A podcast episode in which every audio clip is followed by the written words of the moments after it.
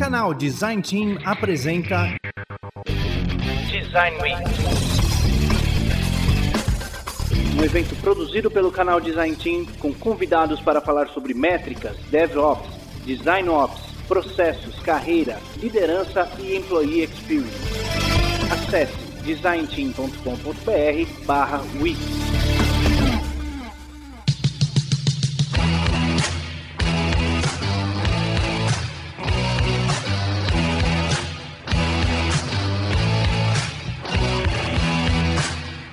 Boa noite, boa noite, mais uma noite, começando a nossa segunda semana aqui do Design Weeks segunda e última semana do Design Weeks com vocês que estão nos acompanhando. Jornada aí, né? Trabalhando o dia inteiro, ainda chega de noite, captura mais conteúdo e não vai parar só hoje. Lembrando, a gente tem live depois dessa, às 8 horas. Amanhã, Bom Dia UX, 7, 8 da noite também. Depois Bom Dia UX na quarta-feira e depois 7, 8 horas da noite também. Até quarta-feira a gente tem muito conteúdo vindo aí. E hoje eu acho que vai estar sensacional. Eu tava trocando uma ideia aqui, tava todo feliz com o nosso convidado. Eu falei, nossa, o conteúdo vai ser muito bom. Ah, queria aqui, né, obviamente, deixar registrado um agradecimento super legal pro nosso grande patrocinador, EBAC, que tá com a gente nesse evento. Sensacional, hein? Inclusive, sou professor lá da EBAC, é, tá rodando um curso agora. Depois me deem feedback quem tá fazendo aqui. É, vou passar o vídeo do nosso querido patrocinador. Eu vou inverter, hoje eu vou passar de slide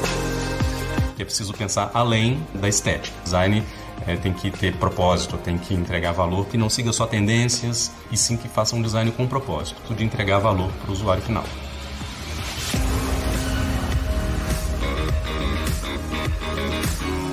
UI design, ou seja, interface gráfica de usuário, compreende a toda a parte visual de um projeto web. Então a gente está falando de criatividade, e qualidade nos mínimos detalhes do que vai compreender essa experiência do usuário ao longo de um produto ou serviço digital. Hoje o mercado digital e de tecnologia está super aquecido. Esse curso de UI Design são para profissionais que estão em processo de migração de carreira, profissionais do design gráfico impresso, diretores de arte, publicitários, ou então até mesmo profissionais de tecnologia e front-end vão materializar forma, função, a estética, trazer a identidade da marca para o seu projeto, criar uma interface, um projeto gráfico que faça sentido para de fato atender às dores desse usuário. A gente vai ver com profundidade como aplicar cores, formas e tipografia no seu layout para que você consiga entregar uma peça, um produto que tenha mais impacto. Eu vou transmitir para vocês toda a experiência que eu tive ao longo desses anos para que vocês consigam se enxergar no mercado de trabalho. Então eu vou te passar exemplos do cotidiano, né, casos e cenários que aconteceram no meu dia a dia e que com certeza vão acontecer no seu também. Eu sou o Thiago Barcelos e esse é o curso de UI Design para Web, para você se tornar um especialista em design de interfaces digitais.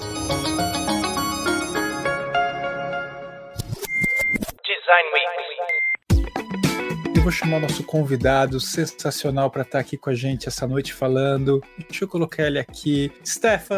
Aê!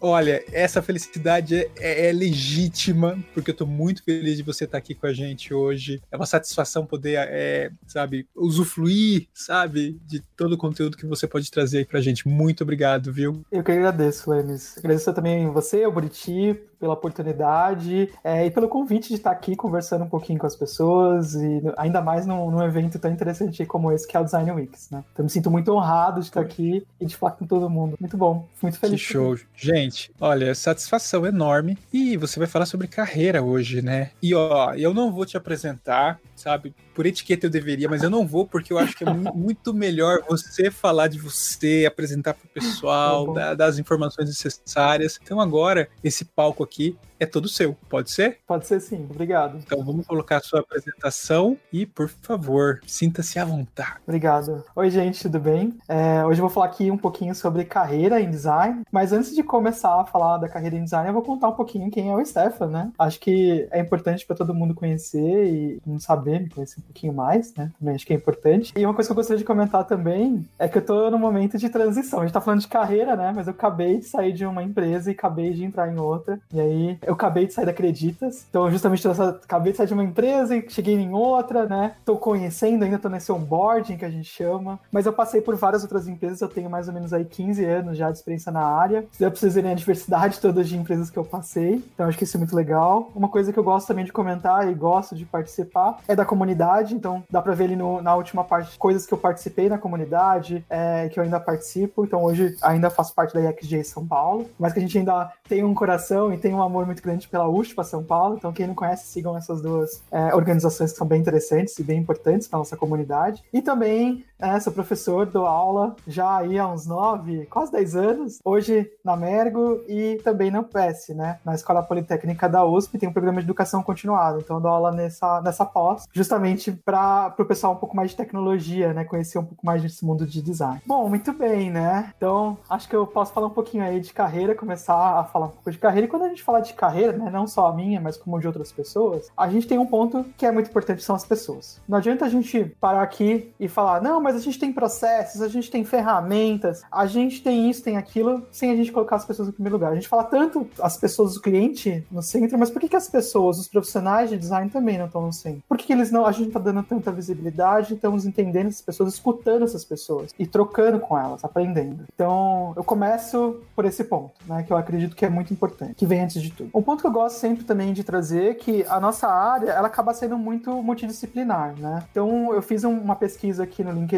e trouxe os principais cursos, tanto de pessoas que estão atuando, quanto o que, que, as pessoas pedem nas vagas, né? E aí eu consegui mapear essas, esses cursos, principalmente. Então, as pessoas vindo desde ciências sociais, letras, arquitetura e urbanismo, do próprio design gráfico, eu acredito que é o mais tradicional, aí todo mundo, né, acaba falando, nossa, liga uma coisa com a outra, né? É, fotografia, jornalismo, marketing, é, publicidade e propaganda, administração, biblioteconomia, psicologia, próprias, da própria área de tecnologia também, né? Ciência da computação, engenharias aí diversas e sistemas de informação. Então a gente pode perceber que essa multidisciplinaridade é muito importante para nossa área, porque a gente tem trocas de olhares diferentes e formações diferentes entre as pessoas. Eu acho que isso é muito bacana. A gente cresce muito. Além disso, a atuação também, né, pode ser um pouco diferente no dia a dia. A Lara Lee fez um trabalho bem interessante, justamente para as pessoas que tinham essa carreira, que tinham a formação ali de design gráfico, né? Ela separou ali em, em quatro bolhas, né, principais. Que elas vão desde o tradicional ao digital, no eixo inferior, né, horizontal, e no eixo vertical é todo um trabalho mais ali, execução, execução, que ela chama de mecânico, para um ponto de vista um pouco mais estratégico, né? E aí quando a gente fala dessa atuação desse profissional de design, né, a gente vai estar tá focando ali um pouco mais na parte de user-centered design. Por quê? Porque é onde a gente acaba estando um pouco mais inserido. Não que as outras áreas não possam migrar para são outras formas também de atuação do design. Mas eu vou dar sempre aqui o foco muito maior nessas, nesses três pontos: no iDesigner, no X-Designer, no EXG Designer, é, que é o design de muito mais de interação ali. Então eu vou focar um pouco mais nele. Não que os outros não sejam tão relevantes também, tá? Acho que tem mercado para todo mundo e acredito que tem oportunidade para todo mundo também. Mas a gente acaba ali sendo nesse momento, né? Por quê? Porque tá mais digital, mais estratégico, a gente acaba sendo o, o chamando atenção, né? E eu vou falar um pouquinho mais sobre isso. E aí a gente vê esse crescimento também na nossa área muito grande nos últimos anos. A pesquisa do panorama de UX, desde 2015, é, vem fazendo uma pesquisa, já tinham outras pesquisas até mais antigas que essa, mas essa especificamente a gente consegue ver nesses últimos cinco anos como que essa área cresceu, principalmente pelo número de respostas que a gente teve. Então vocês podem perceber lá que em 2015 a gente teve 233 respostas. Ele cresceu ali mais do que o dobro praticamente no ano posterior. Foi para 472, né? Foi um aumento de 230 39 pessoas respondendo a mais. Pode ser sim pelo conhecimento dessas pessoas a pesquisa? Sim, mas também é, acredito que isso deve muito à entrada de outras pessoas nesse mercado, né? Nessa profissão. E aí, quando a gente vê o, ano 2016 para 2017, é até o mesmo número de crescimento, né? É, é bem interessante a gente perceber que vai para 711. Então, assim, aumenta muito a quantidade de respondentes, né? Nessa pesquisa. E aí, no ano seguinte, de novo, em 2018, tem um número aí de quase 400 pessoas a mais, né? Ele sobe para 1.070 83. E aí a gente percebe que no ano 2019, que foi apresentado é, em fevereiro deste ano, né, foi para 1.210 pessoas, né, respostas que teve nessas pesquisas todas, esse mapeamento do nosso mercado. Então a gente percebe que teve um crescimento ao longo do tempo muito grande de pessoas nessa área. Então a gente percebe isso olhando esse, um pouco desse panorama de UX que a gente tem. Então quem não conhece ainda, depois entram lá no site, procurem referências sobre o panorama de UX, que é muito importante. Bom, um outro ponto que eu queria comentar aqui são as né? Que nomenclaturas têm, têm aparecido mais no momento ou têm aparecido muito mais? E aí, de novo, recorri ao LinkedIn, fiz uma pesquisa e aí eu percebi que normalmente a,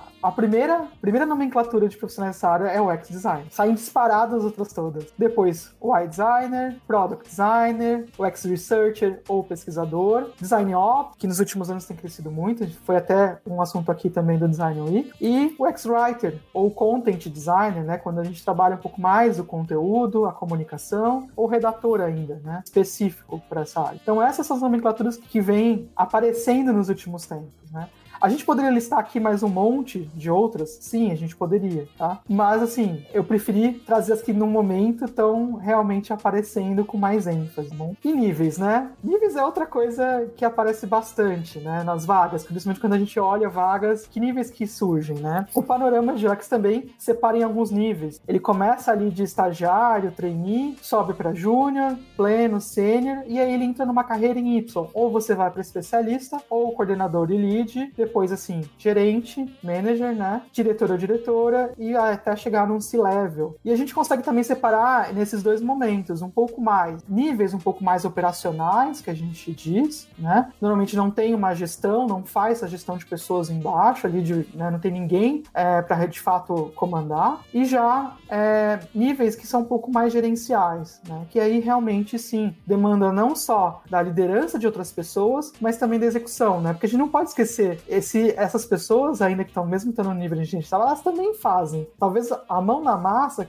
elas não vão pôr igual ao quem está no operacional. Mas elas também é muito importante elas participarem para justamente poder trocar com outras pessoas né, e mostrar como é esse trabalho. E aí vamos para as vagas, né? Bom, na, na pesquisa que eu fiz recentemente, tanto o é, designer quanto o designer tinham mais de 330 ali resultados de vagas né, no Brasil. O X, como eu falei, um pouco mais do que o Y, e eu peguei aqui algumas descrições de algumas vagas. Eu tentei esconder aqui os lugares da onde que eram essas empresas, né? Os nomes, então, não estão mostrando aqui. Mas eu queria mostrar algumas coisas que eu fiquei curioso, né? Eu queria trazer aqui também depois para discussão. É, o que significa algumas coisas que para mim foram um pouco complexas aqui. Eu não entendi. Por exemplo, nesse texto, quando ele fala que é um. Estamos à procura de um ex habilidoso. O que é um ex habilidoso, na opinião de vocês? É complexo, né? Habilidoso. Eu espero que todo design designer sejam, sei lá, habilidoso, não sei. Um outro ponto também que ele traz aqui num outro trecho do texto: requisitos de negócio em projetos atraentes, eficientes e altamente utilizáveis. O que é altamente utilizável? Muita gente vai usar? É isso? Não tá muito claro, né? Ou ainda quando aparece nas vagas sólida vivente. O que é uma sólida vivente? Ou ainda fortes habilidades. Complexo, né? Quando a gente começa a,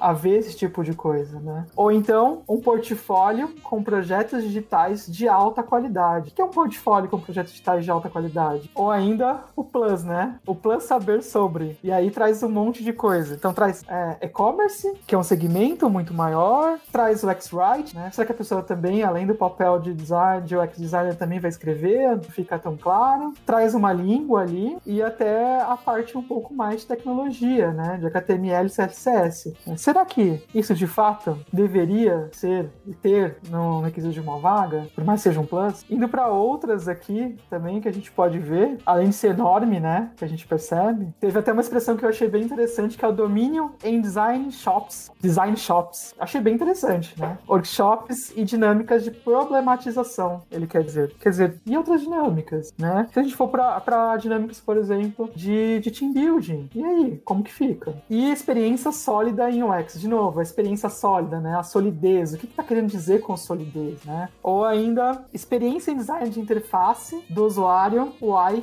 comprovada com portfólio. A gente entra numa série um pouco complexa, né? Portfólio, comprovado no portfólio. Será que todo mundo, às vezes, as pessoas podem colocar as coisas no portfólio? Então é um pouco complexo aqui. Mesmo porque a gente entende que se a gente faz as coisas conforme contextos e cenários, pode ser que aquele contexto cenário foi favorável para aquilo ser construído daquela forma e outro não. Então, acho que a gente né, vê alguns indícios de coisas que estão acontecendo aqui nas vagas é, e aparecendo nessas vagas. Outro ponto que é bem interessante, muitas vagas elas também não têm níveis, claro, né? Elas simplesmente têm lá vaga de UX designer ou vaga de UI designer, né? Mas ela não tem o nível dessa vaga. Quando tem nível ainda, né? Então aqui peguei alguns exemplos com níveis, sênior, pleno, especialista, né? Sênior novamente. A gente tem aqui embaixo o nível da vaga de fato pelo LinkedIn, tá como júnior. Será que tá tem um cadastro que ele é feito da forma correta? Será que as pessoas de fato estão sabendo a diferença desses níveis ou não? Ou simplesmente toda vaga acaba sendo categorizada como júnior? Né? O que será que isso está causando, né, para as pessoas que acabam enxergando isso? Será que de fato tudo que a gente, o que está sendo pedido é o que a gente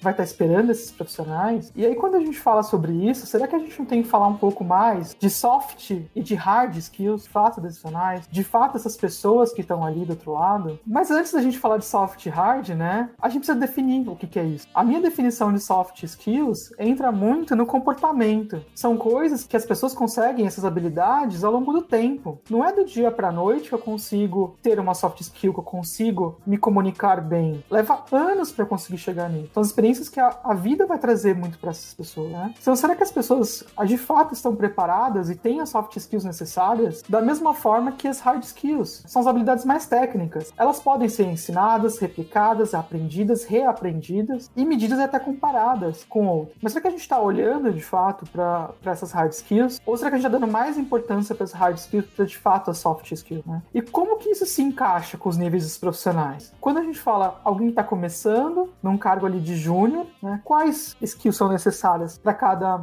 é, cada momento de carreira. Na minha visão, o design júnior, né, as soft skills que são muito importantes para ele, ele tá aprendendo a fazer o relacionamento no dia a dia com essas pessoas. Ele vai estar tá aprendendo a se comunicar com o time. Ele ainda não vai ter um impacto incrível. Ele tem um certo impacto sim na área, no time que ele atua, mas ele tá aprendendo a demonstrar isso também. Ele vai compreender que ele tá num processo de aprendizado como um todo. Ele vai fazer entregas, mas ele vai precisar de alguém ali orientando, de alguém validando o que ele tá fazendo que tem muito mais experiência, tanto de soft quanto de hard skill. Isso é muito importante. É quem vai estar tá guiando ele nesse caminho. Porque senão ele entra num lugar, ele começa a trabalhar simplesmente no largado. Isso é muito ruim. E não só tá aprendendo, acredito que ele tá aprendendo a fazer todo esse, processo de aprendendo a fazer o trabalho em si, mas também ele não consegue vezes priorizar essas demandas todas. Ele tá aprendendo. Ele vai entender um pouco melhor qual é o tempo que ele leva para fazer cada tarefa. Ele vai começar a priorizar isso melhor. Ele vai começar a definir isso ao longo do tempo. Não é do dia pra noite. É isso que eu espero no Júnior. Ele, ele tem essa vontade de aprender. Ele queira aprender. Ele queira se desenvolver. Mas, do outro lado, também precisa ter o apoio. Precisa ter a orientação. E quais hard skills que eu acredito para esse designer júnior? Ele tem que ter, para mim, um ano de experiência ou um pouco mais em qualquer área de design. Então, já ter trabalhado em algum lugar como designer ou até migrando de uma outra área, por que não? Ele precisa ter uma certa vivência ou já participado de alguma coisa de concepção, a evolução contínua de um produto, de um serviço, de alguma coisa. Eu não estou falando só de produtos digitais, estou falando de produtos de uma forma mais geral. Ele precisa ter criado soluções ali junto com stakeholders, validado com clientes. É o que eu espero, né, de hard skill, que ele já tenha passado por isso. E também participação em dinâmicos workshops. Eu não vou querer que ele faça, eu não vou querer que ele, ele realmente planeje, mas ele ter participado, ele vê como é esse dia a dia, essa troca e contato com ferramentas da área. Então ele não precisa ser um super expert, mas ele precisa ter um pouquinho de contato com esse, quais são as ferramentas, já ter usado ou ter experimentado, mesmo que não no trabalho ainda, às vezes num curso que ele fez, ou alguém falou para ele: olha, usa essa ferramenta que é muito interessante para o seu trabalho, que pode te ajudar. Nem que for um Photoshop. Quando a gente entra aqui num próximo nível, no designer pleno, o que, que eles dito de soft skill? Que essa pessoa já tenha um pouco mais de relacionamento, ela já tem um relacionamento um pouco melhor, né? Eu tô considerando aqui como um bom relacionamento com o time, ela já consegue se comunicar comunicar um pouco melhor, ela já tem um impacto um pouco maior na área, nos times que ela vai atuar, ela pode atuar talvez em mais de um time. Por quê? Porque ela já tem uma bagagem um pouco maior. Ela conhece, já aplica algumas, algumas técnicas da área, mas ela entende que ela precisa também refinar isso, que ela precisa evoluir, que ela precisa melhorar o que ela já conhece. Né? E todo o seu repertório. Ela já vai fazer entregas que tenham mais valor e ela vai saber que ela precisa aprender mais com outras pessoas do time. Ela tem que estar aberta também ao aprendizado, né? a troca. E ela já vai conseguir negociar um pouco melhor ali os prazos, as tarefas com todos os stakeholders. Ela sabe que nem sempre vai dar certo, né? Mas ela vai precisar renegociar isso, mas ela tem um pouco mais de autonomia, né? Ela já consegue ali traçar o seu próprio caminho. Quando a gente fala de hard skills, eu já penso numa pessoa um pouco mais experiente aí, de pelo menos três ou mais anos. Lógico. Poxa, Steph, você tá falando que isso é super gravado na pedra? Não, óbvio que não, tá? A pessoa já tem uma certa bagagem. Eu espero também que ela já tenha feito cursos livres na área ou de aprimoramento. Ela não tá ali esperando passando o tempo e ela não estava fazendo nada para se atualizar. Da mesma forma, também espero que ela tenha uma vivência né, na concepção e evolução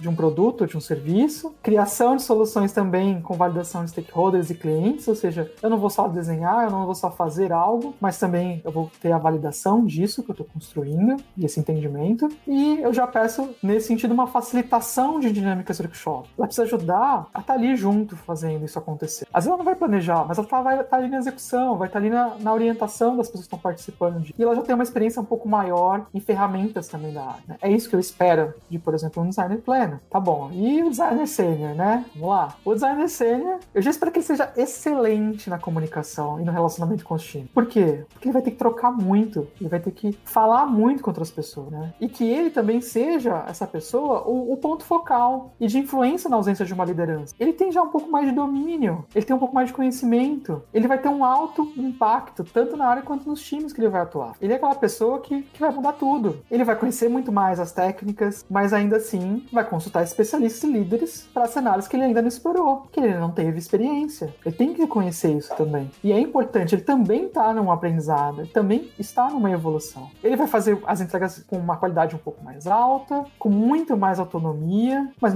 não significa que ele está abandonado, ele está sozinho. Ele já vai conseguir também negociar é, prazos, as tarefas com os stakeholders de uma forma um pouco mais fluida, vai propor muito mais coisa, o designer sênior. E hard skills, né? Ele já vai ter uma experiência maior. Acredito já num profissional de 5 ou até mais anos de experiência. É, eu espero que ele tenha feito curso de extensão ou até um curso de pós-graduação, porque mostra o real interesse dessa pessoa na área que ela atua. Ela quer se aprimorar, ela quer continuar, ela quer ir além do que contaram para ela ou do que ela faz de fato. Além da vivência, claro, de novo, com concepção de produtos, além da questão da criação de soluções com validação, e o que eu espero que ele faça planejamento e facilitação dinâmicas, né? O que eu separo aqui de planejamento é é um pouco mais difícil planejar e executar. Não tá só na execução, tá no planejamento também. Ele vai ter muito mais experiência esse profissional. Além de tudo, domínio das ferramentas. Eu espero que essa pessoa conheça, lógico, a gente sabe que ferramentas mudam. A, a cada tempo surgem ferramentas novas, coisas evoluem, mas essa pessoa precisa conhecer muito bem de ferramentas também para execução do dia a dia dela. É isso que eu espero. Então a gente consegue perceber um pouco mais de clareza quando eu consigo deixar, trazer um pouco mais de soft skills e de hard skills que é esperado para cada nível. Lógico, eu poderia ficar ainda falando a noite inteira de soft skills e hard skills aqui de cada um desses níveis. Lógico, esses são os pontos que eu mais acredito e que eu acho que são os mais importantes para trazer aqui para discussão. Bom, mas isso também, e linkando um pouquinho de tudo que eu falei até agora, a gente constrói um cenário aí da nossa área de atuação, onde a gente vai ter a nossa carreira. E esse cenário, o que, que eu percebo muito? Primeiro, tem uma alta demanda de profissionais. Precisa-se muita gente, muitos designers, mas também a gente tem muitos profissionais sem experiência. Tem muitas pessoas ainda começando. Ela é uma área propícia, né, para migração de outras pessoas, justamente pela alta demanda. Elas têm experiências que são um pouco diferentes, mas ainda falta muita oportunidade para a gente incluir. Mesmo porque, quando a gente vê as vagas, normalmente são vagas mais sêniores, especialistas. E quem está começando? Será que a gente tem essa, tá dando essa oportunidade? Será que o mercado está dando essa oportunidade para essas pessoas? Ou querem migrar, ou esses profissionais que têm menos experiência na área. Um outro ponto também que eu trago para discussão é a questão da imaturidade. A gente tem uma área ainda comparada a outras áreas, por exemplo, a área do direito, a própria área de tecnologia, por mais que sofra aí também transformações, ela é muito mais madura, muito mais estruturada do que a nossa área. Há quanto tempo a gente tem aplicativos? É muito recente. E aí também, um próximo ponto que eu trago aqui para discussão é o crescimento dos níveis. Ele é muito rápido, justamente pela alta demanda, pela falta de profissionais experientes, né? As pessoas sobem muito. Mas será que condiz com a realidade? Será que ela devia estar naquele cargo de fato? Talvez não. Não há também, a gente não tem nada que sistematize e nem padronize a questão salarial dentro do mercado. Então, quando, quando a gente entra, as pessoas elas saem pedindo cada vez mais, cada vez mais, cada vez mais. Será que isso é legal? Será que as pessoas vão de fato só pelo salário? Um outro ponto que eu trago, a gente tem às vezes muitas pessoas desmotivadas na área. Por quê? Porque elas estão desmotivadas.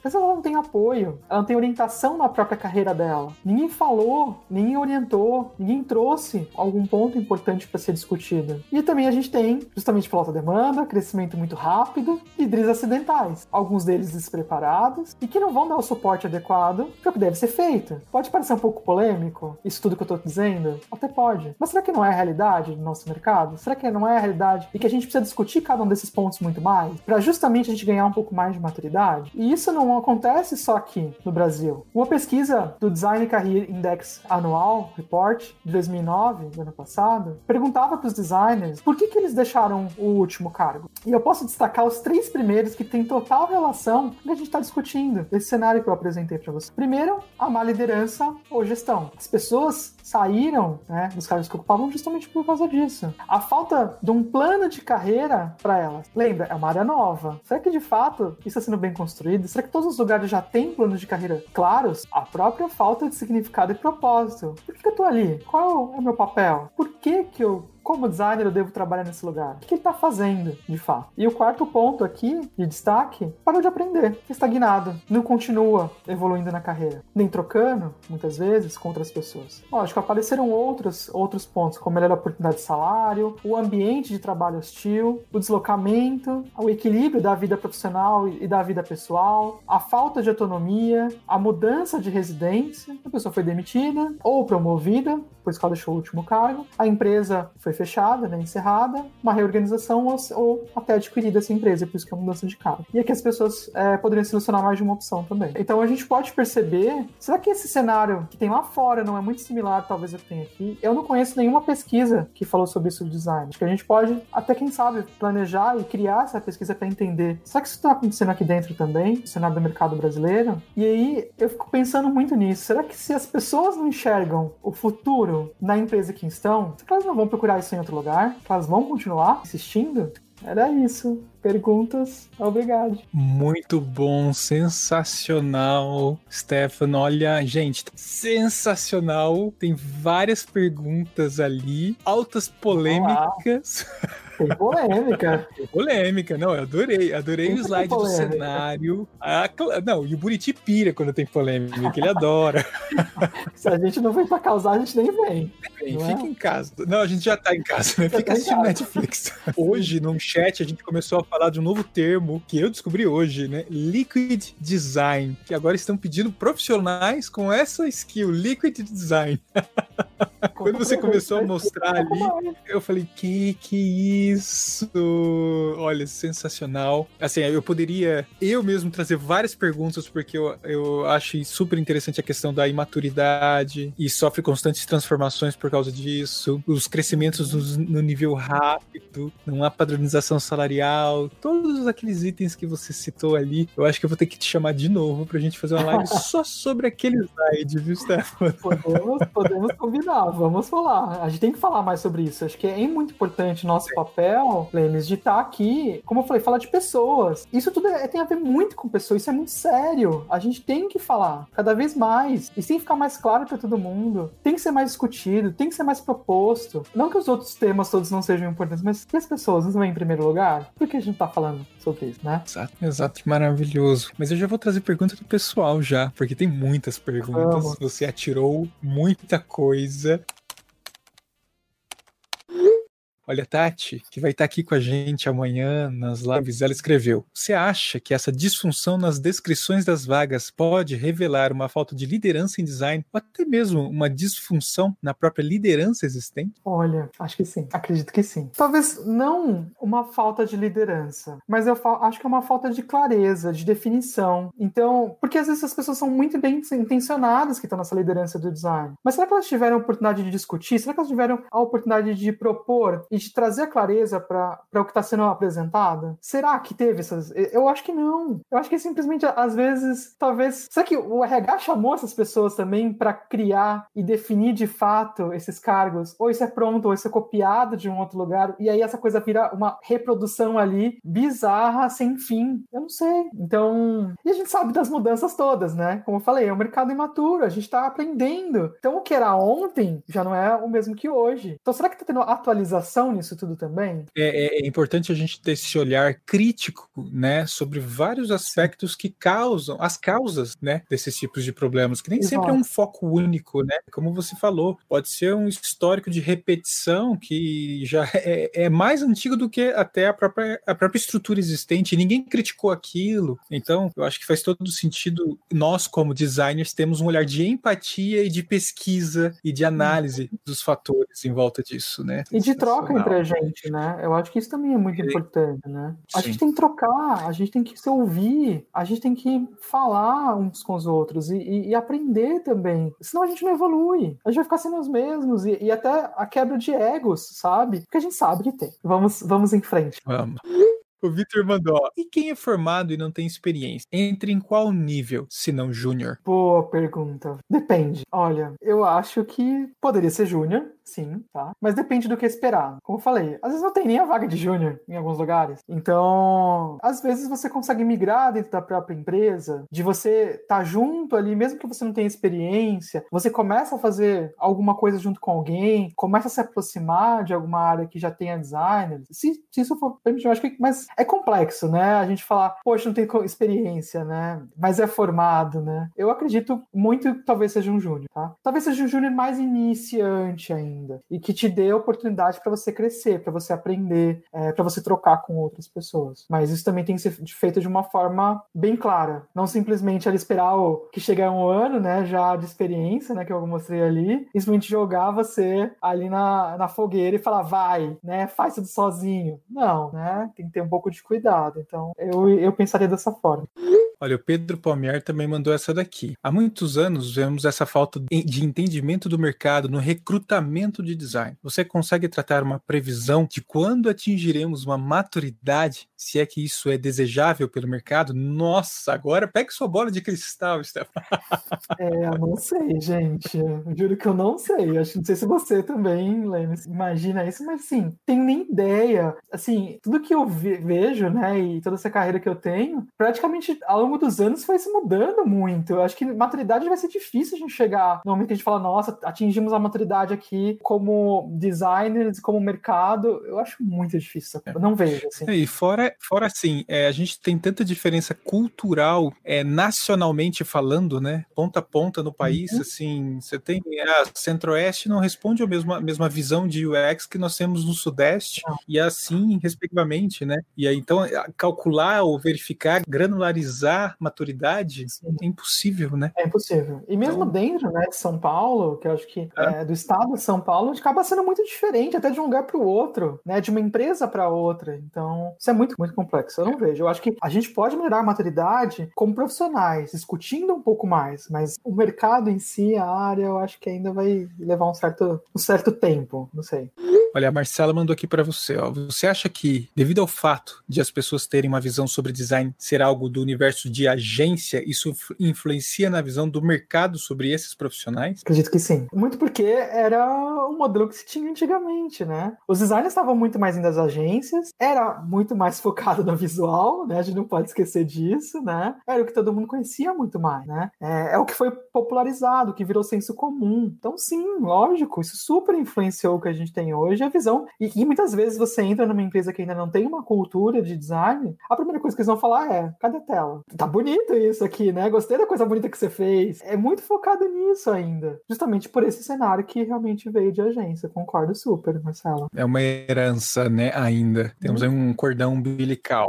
Olha, o, o Giovan manda aqui para você, ó. Pergunta: Você poderia explicar melhor sobre a síndrome do impostor e como isso pode ter influência na carreira do designer em almejar cargos maiores? Hã? O pessoal Vamos tá lá. mandando ver, hein? Sim, muito bom, Giovan. Síndrome do impostor. Eu acho que é um complexo quando a gente fala síndrome do impostor, porque de fato você precisa se reconhecer muito naquele momento, muito naquele papel, de que você sabe muito, que você de fato, se chega num momento e fala, putz, será que eu sei mesmo de verdade? Eu acho que a gente sofre muito disso justamente pela constante transformação que a gente tem na nossa área. Então sempre vai ter alguma coisa que de fato você não sabe, ou um formato que pode ser um pouquinho diferente do seu que você conhece. Então por isso que eu acho que a gente traz isso muito pra gente. Eu acho que a gente tem que começar a desconstruir um pouco mais, né, esse ponto. Tá, legal, eu não sei. E assumir que eu não sei, e tudo bem. O que, que eu posso fazer para entender melhor esse ponto? O que, que eu posso fazer para me desenvolver? Eu vou trocar com, com quem já tá fazendo isso há um tempo. Por que não? Eu vou fazer um curso, eu vou procurar, você autodidata a procurar alguma coisa que está disponível, né? Acho que a gente tem aí milhões de possibilidades de tentar quebrar um pouco mais a síndrome do impostor, mas acho que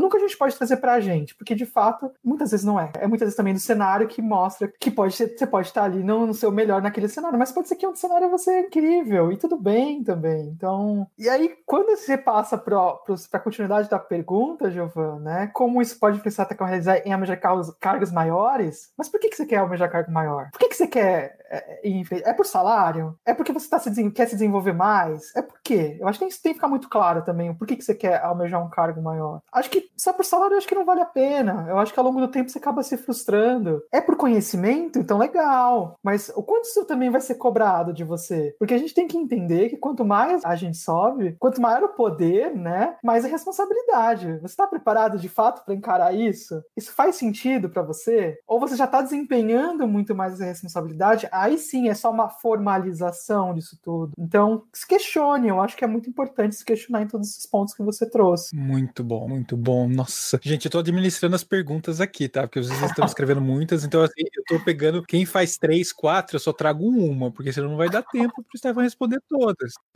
Ó, o Leandro mandou. Já participei de processos seletivos onde pedi experiência em UX, mas depois falaram que eu não seguiria por não ter UI. O que, que você pensa sobre isso? Olha, primeiro precisa rever quem tá fazendo esse, esse processo. É a primeira coisa. Porque tem alguma confusão muito grande acontecendo aí. Gente, como assim, né? Não faz sentido. Eu acho que é, acho que essa é uma imaturidade, né? Eu falei, tipo, vocês cresceram muito rápido. Sei que elas estão pedindo de fato crescer, elas estão sabendo avaliar. Acho que elas não estão sabendo avaliar de fato. E quando a gente gente fala de processo, o processo é a gente conversar com a pessoa, é a gente entender um pouco mais as habilidades dela. E o que se ela faz sentido, ela vira para essa oportunidade, se ela se encaixa nessa oportunidade. Se não, eu acho que você falar que você não tem uma skill, não tem o ar, como assim? Como que você conseguiu definir isso se, você, se até o processo era para outra coisa? E uma coisa que eu acho engraçada também é processos que pedem um super teste, né? Aí você fala, gente, como assim? A pessoa vai ter que ficar o final de semana inteiro fazendo. Gente, é sério isso? Polêmica. Tá não faz sentido. Ela tem uma coisa chamada cenário. Ela não tá dentro do cenário, ela não tem todas as informações, ela não tá dentro, trocando com as outras pessoas do time. A gente não faz trabalho sozinho, meu Deus. E às vezes as pessoas, elas entendem como se fosse tudo ali muito simples de se resolver e não é assim, a gente sabe. Então, é tenso. Podemos falar mais sobre isso. Acho que, acho que, não só uma live vai precisar de várias lives. Não, não, não, a gente tem que pensar, ó, o Buriti tá assistindo, o Buriti vai pensando aqui pra gente chamar o Stefan pra mais lives, pra cada parte desses assuntos aqui, olha. E o Buriti tá aqui mesmo, ó. Nunca é erro chamar o lindo do Stefan. Ai, Buriti.